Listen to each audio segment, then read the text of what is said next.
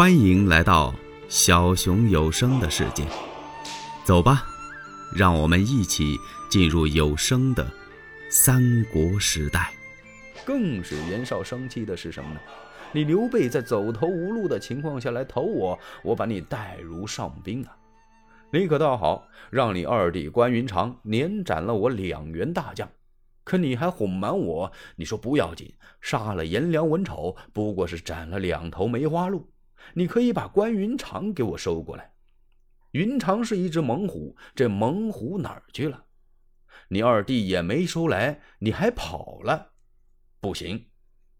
袁绍起兵要兵伐鲁南，让他手下的谋士郭图、沈佩给拦住了。明公，您不能发兵去取刘备呀！刘备现在羽毛不丰，他成不了什么大气候。羽毛不丰，就那翅膀还没长硬呢，差远了。如今明公之心腹大患，仍是曹操曹孟德。您要打的话，应该兵进许都去伐曹操。袁绍听到这儿，点点头啊，嗨，你们以为我不想去打曹操啊？我这不是一直跟曹操这打着呢吗？要不是为了打曹操，我怎么能够连损两员大将颜良、文丑呢？郭图、沈佩一听，是啊，明公，我是说，您应该再联合一些人。嗨，快别提了！我这不是派刘备到荆州去联合刘表去了吗？你看他不回来了，他跑到鲁南那儿，你说这让我怎么办呢？明公啊，您可以联合江东的孙策呀。什么？联合孙策？啊！哎呀，那孙策可了不得呀！那当然了。人称孙策啊，为江东之蛟龙，江东之雄狮啊。他管辖江东六郡八十一州，这六郡呢，就是会稽、丹阳、吴郡、豫章、庐陵、庐江。孙策不但英勇无敌，人称小霸王，而且呀，他的手下文臣武将云集在江东啊，这能人太多了，文有张昭、张子布。有惊天伟地之才，武有程普、黄盖、韩当、周泰、太史慈。更厉害的是，他手下还有一位三军统帅大都督周瑜、周公瑾。此人是资质风流、仪容秀丽。这人呐，不单长得漂亮，而且特别的风流，文韬武略，智勇过人。我看主公啊，您干脆给孙策写封信得了。那可太好了！我要是能联合孙策，嘿，这孟德休矣。袁绍当即修书一封，派陈震为使臣，带重礼奔吴郡去联合孙策。这孙策啊，确实是厉害。他十七岁继承父业，统兵打仗，攻无不胜，战无不克。现在啊。独霸江东六郡八十一州，手下文骑武备，兵精粮足。前不久，他打败了庐江太守刘勋，迫使豫章太守华歆投降了。从此，小霸王孙策、孙伯符的名声大振。孙策啊，这个势力越来越大，他的雄心呢也越来越大。他早有取许都之意，就想把曹操给灭了。他想先去探探虚实，派手下第一流的谋士张子刚上表报捷，告诉朝廷：我打了几个胜仗，得了几块地盘，看看这曹操曹孟德对我是个什么样子。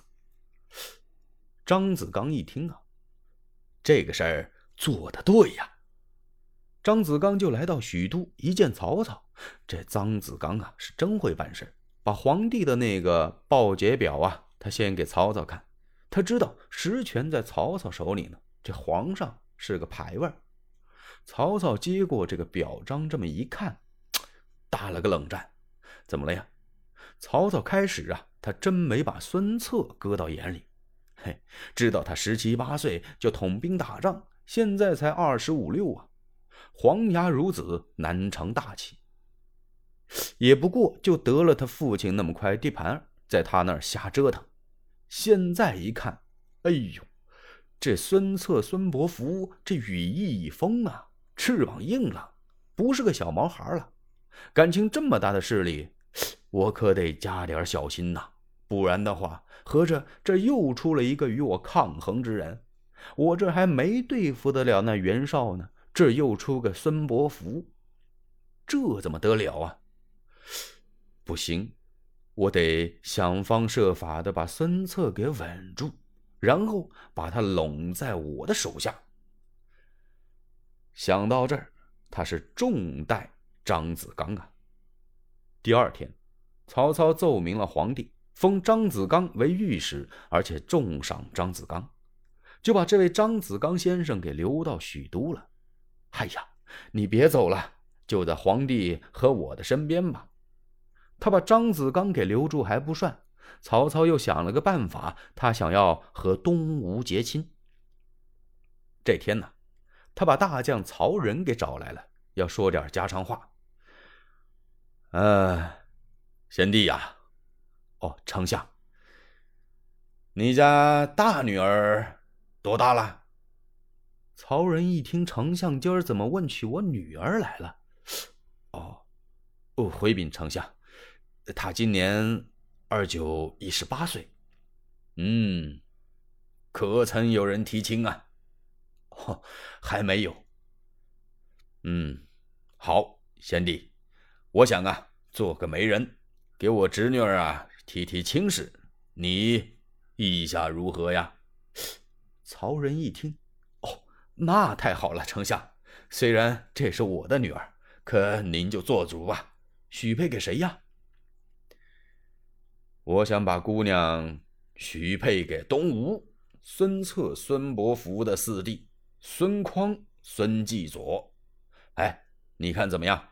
我听说这个孙匡啊，这个人很有才学，小伙子长得也不错。贤弟呀，你意下如何呀？曹仁这么一听，心说：丞相怎么忽然给我女儿提起亲来了？而且要把我女儿远嫁东吴。哦，曹仁就明白了，他知道张子刚来了，而且也听说孙策、孙伯符的声势越来越大，合着我这位兄长想把东吴孙策给稳住，这才和东吴结亲呢。哎，这倒也不错。嘿嘿，曹仁笑了，丞相。只要为曹家之霸业，把我这个女儿啊给谁都行。贤弟放心，委屈不了这姑娘。说完了，曹操就把张子刚给请来了，把这亲事跟张志刚一说啊，然后派张子刚回东吴去见孙伯符。嗯，你给我提提亲，随后啊，我。必当重谢。张子刚就明白了，他明白曹操的用意。你与东吴联姻吧，想把我这孙将军给稳住，慢慢的拢到你手里来。张子刚一想，不行，我得把这事告诉我家主公啊。欲知后事如何，且听下回分解。喜欢小熊的话，请点赞、订阅。加关注。